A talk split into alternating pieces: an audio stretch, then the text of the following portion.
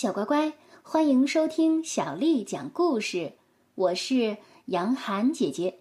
今天，杨涵姐姐继续为你讲的是《无敌钥匙奶奶》系列故事的第三册《真假钥匙奶奶》。作者是来自日本的手岛优介、冈本萨子，是由郑征京为我们翻译的。我们要感谢人民东方出版传媒、东方出版社的叔叔阿姨为我们出版了这本书。第四集，小偷落网。不知跑了多久，两人终于来到了公寓门口。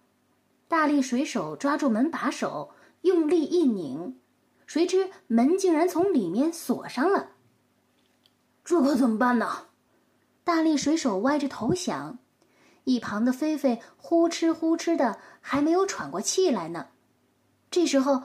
突然，从里面传来了钥匙奶奶的声音：“好了，小偷先生，现在门也锁上了，看你还怎么跑！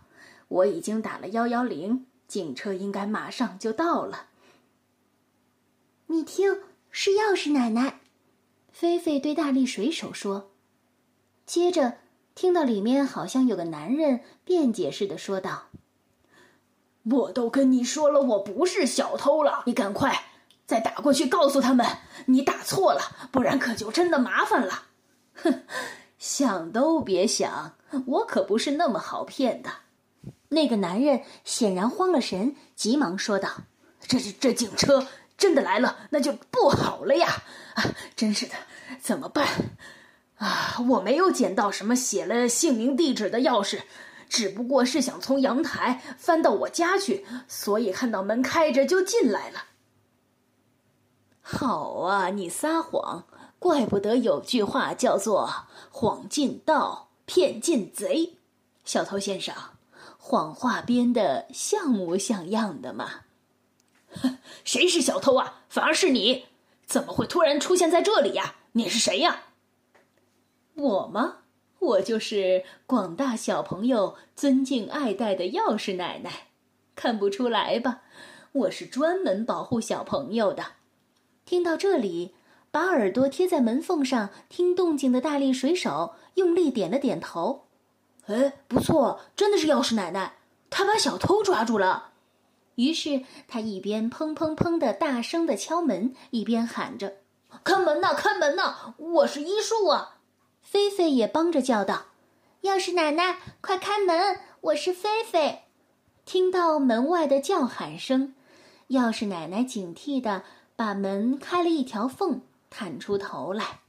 “哦，是大力水手，你家进小偷了。呃，不过不要急，我已经把他抓住了，而且还报了警。”果然，一个长头发。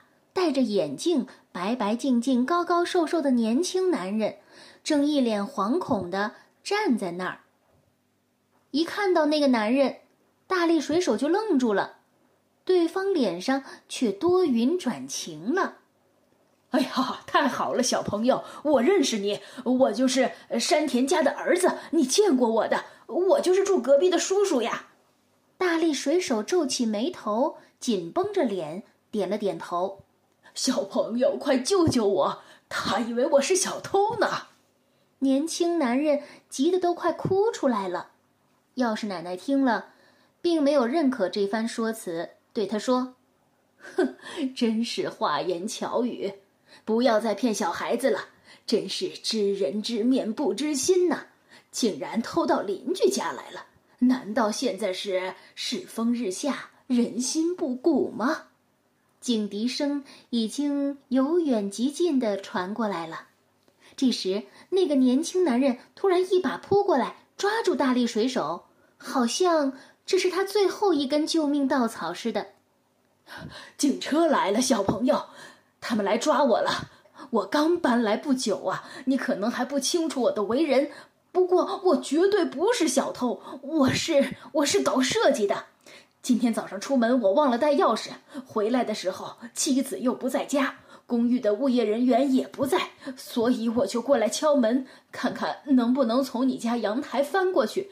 谁知道门一推开了，里面却没有人，可是，哎，也是我不好，想着借过一下应该没事，谁知道阳台没有翻过去，却碰到了这位老太太，她硬说我是小偷啊，说我捡了你的钥匙进来偷东西，不是这样的，真的，请你相信我。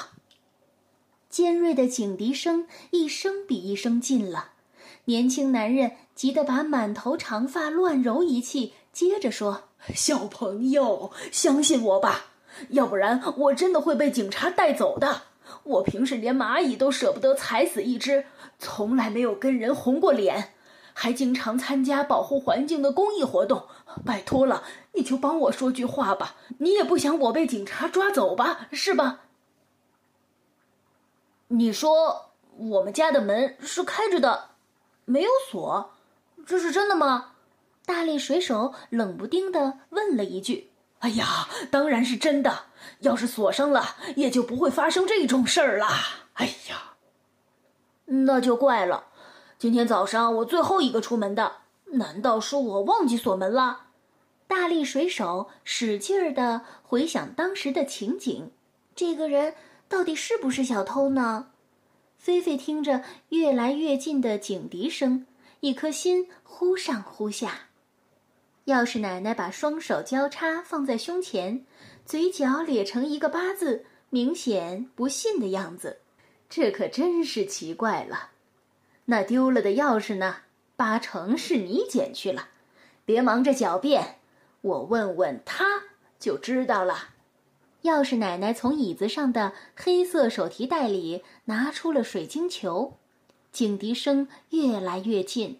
这时候门铃突然响了，年轻男子脸色灰白，嘴唇不停地哆嗦着，满眼都是恐慌的神色，死死地盯着大门。小乖乖，今天的故事就为你讲到这儿了。如果你想听到更多的，中文或者是英文的原版故事，欢迎添加小丽的微信公众号“爱读童书妈妈小丽”。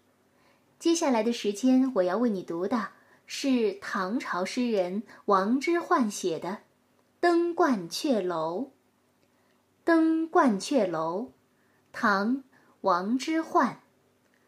白日依山尽，黄河。入海流，欲穷千里目，更上一层楼。白日依山尽，黄河入海流。